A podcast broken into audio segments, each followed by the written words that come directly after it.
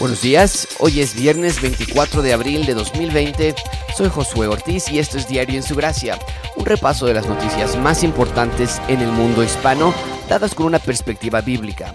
Esto es lo que necesitas saber para comenzar tu día. El tema que está en la boca de todos es el COVID-19 en el mundo, en México en particular. Estamos entrando en lo que es ya recientemente la fase 3, el tiempo de mayor número de contagios que va a haber, el momento en el que más cuidado debemos tener en la sociedad mexicana. Hoy el Universal publica un artículo que titula Pico más alto de casos por el COVID-19 podría alcanzarse en estos días y no en mayo. Mucha atención. Un grupo de científicos, leo de manera textual, un grupo de científicos de la UNAM ha pronosticado mediante los modelos epidemiológicos CIR y CEIR que el número de casos de personas infectadas por el coronavirus COVID-19 en México alcanzaría su pico más alto en el transcurso de esta semana de abril y la siguiente a diferencia de lo que pronostica el modelo Centinela utilizado por las autoridades de la Secretaría de Salud del Gobierno Federal. Esto es, que dicho pico se alcanzará en las dos primeras semanas de mayo. A diferencia entonces de lo que el gobierno está diciendo, ocupando los modelos matemáticos que, están ocupando en, la, en el gobierno federal, estos eh, científicos de la UNAM están pronosticando que no, que va a llegar más antes, más temprano y que debemos estar preparados, independientemente. Aquí no se trata de quién tiene la razón o no, el punto es que va a llegar el pico más alto y si llegase en esta y la próxima semana o en las dos primeras semanas de mayo, no importa, el punto es que va a llegar y tenemos como sociedad que cuidar de nosotros, de nuestros seres queridos, pero también de otras personas, porque a veces eh, se comprobado en muchísimas ocasiones que los síntomas son asintomáticos, o más bien no, no hay síntomas, el contagio es asintomático, de tal manera que uno puede estar muy bien, sintiéndose en perfectas condiciones y sin embargo ser un portador de este virus contagiando a otras personas. Mientras tanto, los médicos siguen luchando contra este virus y en ocasiones con pocos insumos, pocos equipos médicos para protegerse a ellos y de tal manera dar servicio a la comunidad. El financiero hoy publica, médicos enfrentan fase 3 con pocos insumos y con alza en contagios y muertes. Leo de manera textual, en las últimas con las últimas muertes esta semana del médico y director de la Clínica 86 del IMSS en Monclova, Coahuila, el quinto fallecimiento en personal de salud solo en esa entidad, de la enfermera del Hospital Tacuba del Iste, entre otros médicos, enfermeras y trabajadores, enfrentan la fase 3 del COVID-19 en las mismas condiciones, con más muertos y con seguridad y equipo de protección insuficientes. Incluso falleció hasta el subdelegado médico del IMSS en Guerrero, Tomás Hernández Quijano, quien mereció la solidaridad del titular de gobernación, Olga Sánchez Cordero, escribió en sus redes mis condolencias a quienes han perdido un ser querido víctima de COVID-19 y mi reconocimiento al sector salud en esta emergencia. De, continúa el artículo dando en cada una de las entidades los, las pérdidas que se ha visto debido a la falta de insumos. La jefa de radiología en el Hospital Regional del Iste en Culiacán eh, es la segunda trabajadora en, ese centro médico que fallece por el COVID-19. La Secretaría de Salud de Sinaloa reportó al menos 58 casos de personal médico contagiados.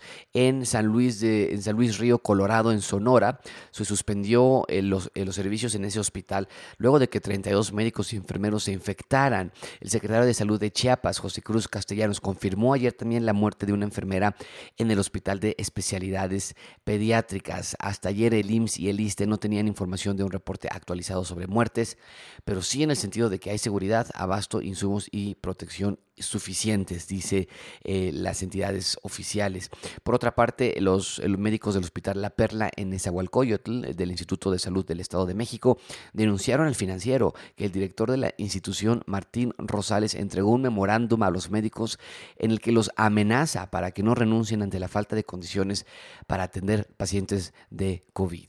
Dicen ellos, los médicos sí están obligados a prestar sus servicios, pero no por encima de su seguridad.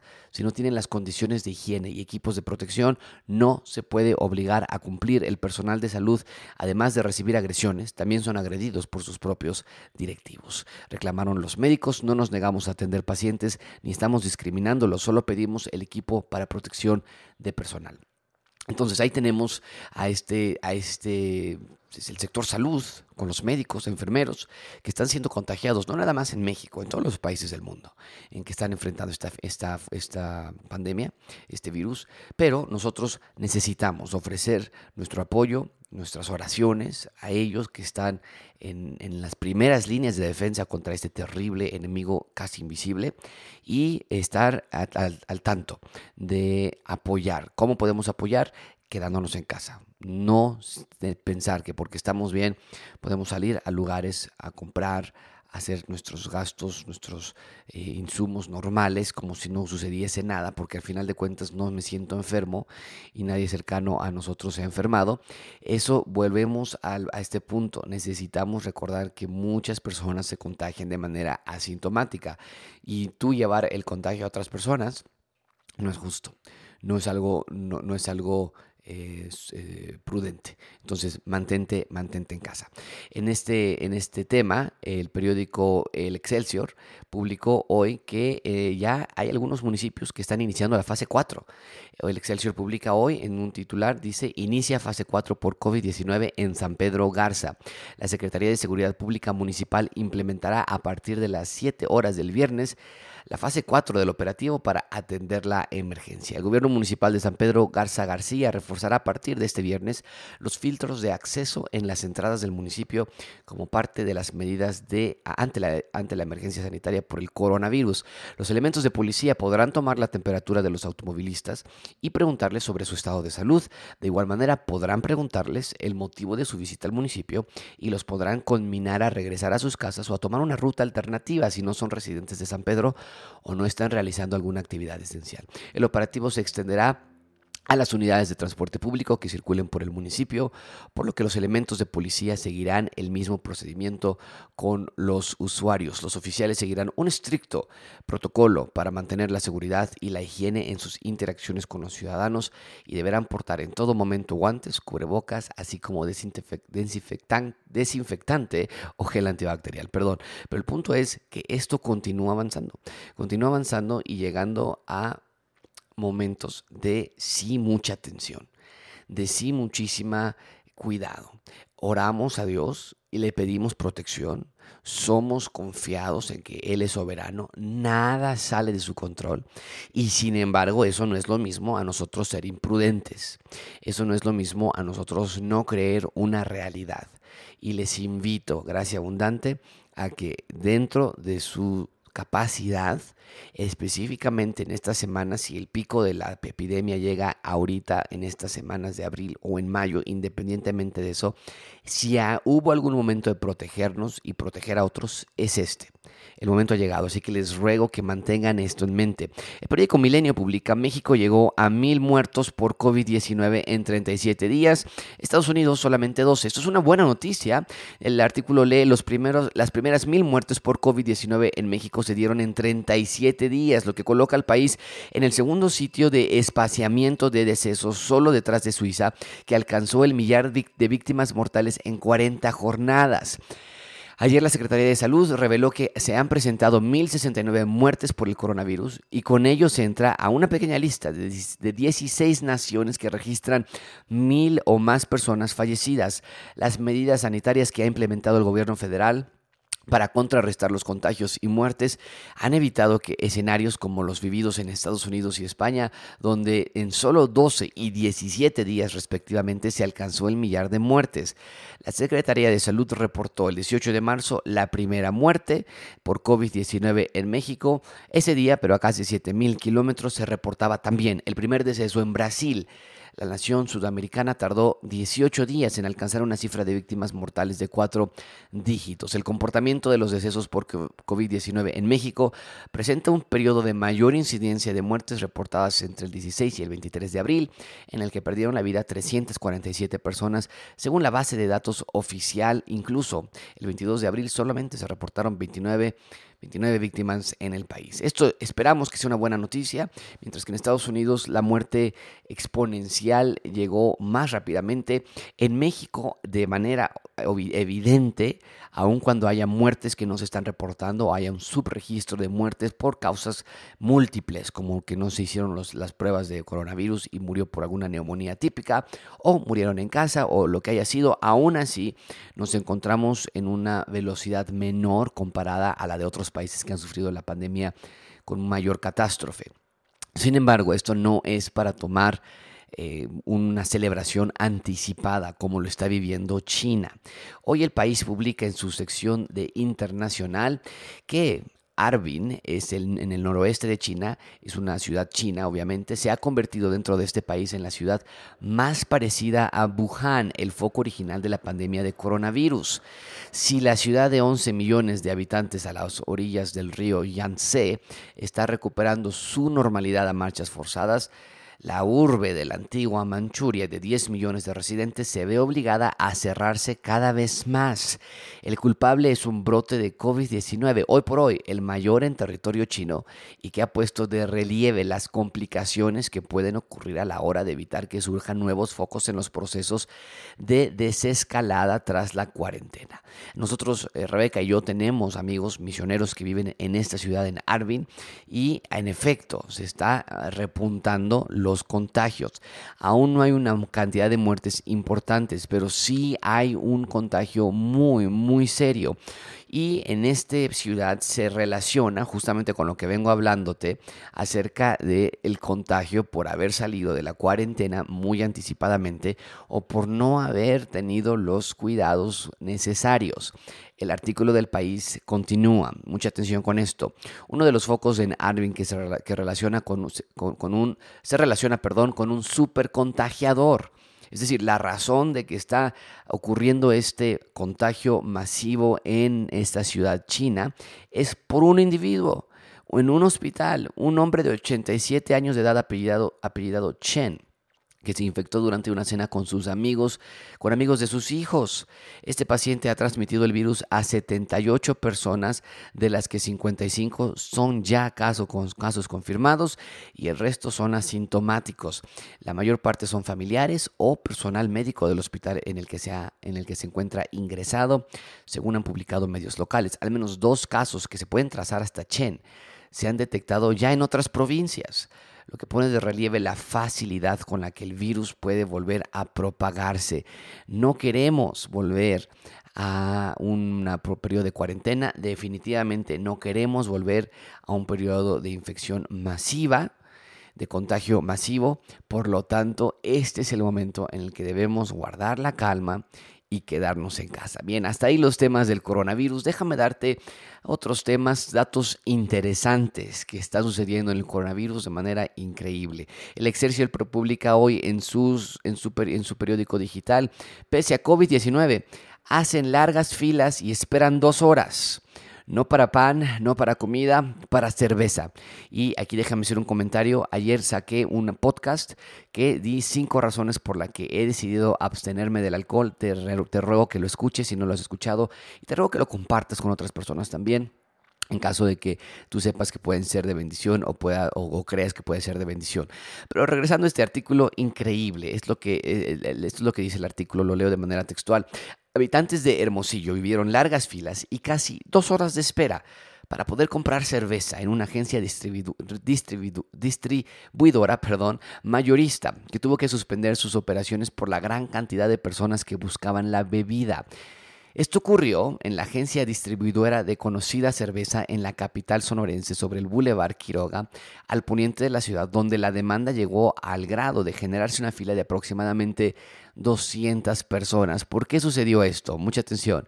Porque testigos del lugar manifestaron que detectaron un desabasto en la citada, en la citada bebida, o sea, de cerveza, en distintas tiendas, razón por la cual abarrotaron la filial distribuidora y donde incluso limitaron la venta solamente a 7 cartones de cerveza por persona. Entonces, cuando se oyó y se pasó el rumor de que estaba un faltante de cerveza en las tienditas normales, decidieron ir a la filial, decidieron ir al centro distribuidor para conseguir la cerveza y ellos tuvieron que empezar a darlas de manera partida. Siete cartones de cerveza por persona, nada más, nada más. En medio de esta pandemia, vemos la incapacidad del ser humano de ver la gravedad, no de la pandemia, la gravedad de, nuestra condición, de, nuestra condición como pecadores. Y qué triste, me da muchísima tristeza tener que ver esta realidad. Y te ruego a ti que seas una persona, un ciudadano del reino de Dios que realmente está haciendo testimonio a otras personas. Porque vemos allá afuera personas buscando algo para desestresarse, algo que les vaya a dar felicidad, que los ponga contentos, que les ayude a olvidar sus problemas. Y Satanás es un tentador que quiere que las personas continúen en su, en su falta de iluminación, que no puedan ver. Y por último, déjame darte este artículo muy, muy interesante. BBC publica hoy Coronavirus, cómo son los búnkeres de lujo cuya demanda ha aumentado por la amenaza del COVID-19, así como lo escuchaste, búnkeres de lujo. Te leo, en sus cabezas imaginaban la posibilidad de un ataque de Corea del Norte o el inicio de la guerra de la Tercera Guerra Mundial. En los últimos años han construido para sus clientes búnkeres subterráneos, sellados con puertas blindadas de acero y con todas las comodidades posibles para sobrevivir unos meses o incluso un año. Esto no es, eh, no es, para el bolsillo de todos, dice el, artículo. Vivos, que es la compañía de Robert Vicino, la que ofrece estos búnkeres, ofrece mini búnkeres a partir de 40 mil dólares, un poco más de un millón de pesos. Eh, no, perdón, de 10 millones de pesos. Déjame hacer aquí la, la prueba, pero a, como está el tipo de cambio ahorita, eh, sí, a 920 mil pesos. Es, una, es un costo muy, muy caro, que son mini búnkeres o ya un búnker más lujoso, ya un departamento, vamos a ponerlo así, de 4.5 millones de dólares. Esto es impresionante la cantidad de dinero que está costando porque las personas se sientan seguras en medio de esta pandemia. Esto, el artículo continúa, los propietarios están obteniendo búnkeres que son a pruebas de guerras nucleares. Son de lujo y están diseñados para proporcionar no solamente protección física, sino también bienestar mental. Eh, mucha atención con esto que me pareció muy, muy interesante. Eh, dice el artículo y lo tengo lo tengo aquí subrayado muy bien. El de. Ah, están construyendo varios diferentes búnkeres ahí en Dakota del Sur, en Indiana, en Estados Unidos y también en Europa, en Alemania. El de Europa, dicen ellos, eh, se anuncia en su página web, será el complejo más grande de búnkeres subterráneos de la compañía una vez que esté terminado. Lo comparan con un moderno arca de Noé y dicen que cada familia podrá disfrutar de más de 200 metros cuadrados. Lo escuchaste bien. Esta página en su sitio de internet dice que esta es el moderno arca de Noé. Es lo que va a salvar a las personas de la pandemia más gigantesca, el fin del mundo. Pero déjame decirte que no es así. Em, em, déjame leerte esta última frase. Esto es increíble. Dice este artículo, Vivos, que es la compañía, es el plan B de todos los clientes que quieren un refugio porque temen que el mundo se rompa por la amenaza de una plaga, un ataque de Corea del Norte o una tercera guerra mundial con Rusia y China. Crees que estás pagando algo que no necesitas, pero cuando te hace falta es algo que no tiene precio. Las personas preparándose para el fin del mundo comprando búnkeres subterráneos, comprando búnkeres debajo de la tierra, dicen ellos, es el nuevo arca de Noé. Pero les tengo noticias a ellos, a todas las personas. Viene el día, viene un día en que sí, eh, va a ser el fin del mundo, pero no va a haber túnel subterráneo que pueda protegerte. Lo único que nos puede dar protección para ese fin del mundo, para vivir aquí en la tierra mientras llega ese fin del mundo de manera plena, fructífera, es el Evangelio del Señor Jesucristo. Es la sustitución de Él por nuestros pecados. No hay nada más que nos va a dar más. Eso es todo por hoy. Nos vemos mañana en nuestro siguiente episodio de Diario en su Gracia. Hasta pronto.